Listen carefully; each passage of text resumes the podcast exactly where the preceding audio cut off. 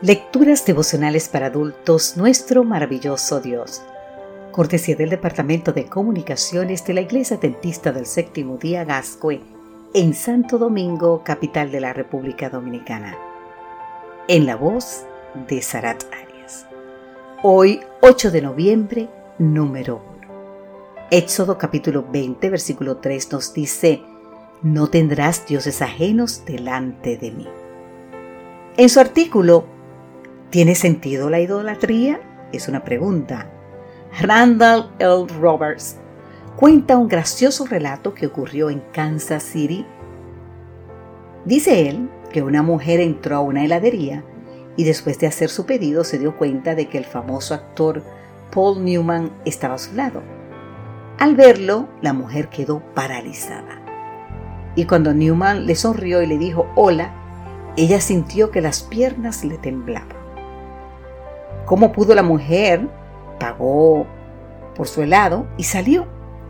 Pero una vez afuera se dio cuenta de que no tenía el helado y regresó. Cuando entraba a la heladería, se topó de nuevo con Paul. ¿Busca usted su helado? le preguntó el actor. Incapaz de responder, la mujer apenas asintió, pues lo metió en su bolso junto con el cambio, le dijo Newman. ¡Qué increíble! ¿Hay en nuestra vida alguien, pregunta Roberts, que pueda hacer que coloquemos nuestro helado en el bolso o en el bolsillo? La pregunta de Roberts tiene sentido, aunque puede parecer exagerada. Lo que le está preguntando básicamente es, ¿qué o quién ocupa el primer lugar en mi vida? Más específicamente, ¿Quién está compitiendo con Dios por el primer lugar en mi corazón?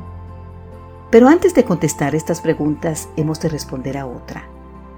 ¿Qué significa que Dios sea el número uno?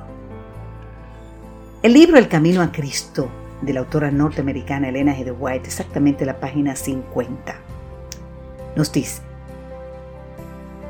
que Dios posee nuestro corazón que nuestros mejores pensamientos giran alrededor de Él y que a Él pertenecen nuestros más ardientes afectos y nuestras mejores energías. Eso es qué significa Dios para nosotros, así lo dice el libro. Entonces, ¿qué pequeños dioses hay en mi vida ahora mismo que compiten con el Dios soberano por el primer lugar en mi vida? Una manera práctica de saberlo consiste en hacerme las siguientes preguntas. Son tres en específico. ¿En qué o en quién pienso más? ¿De qué hablo más?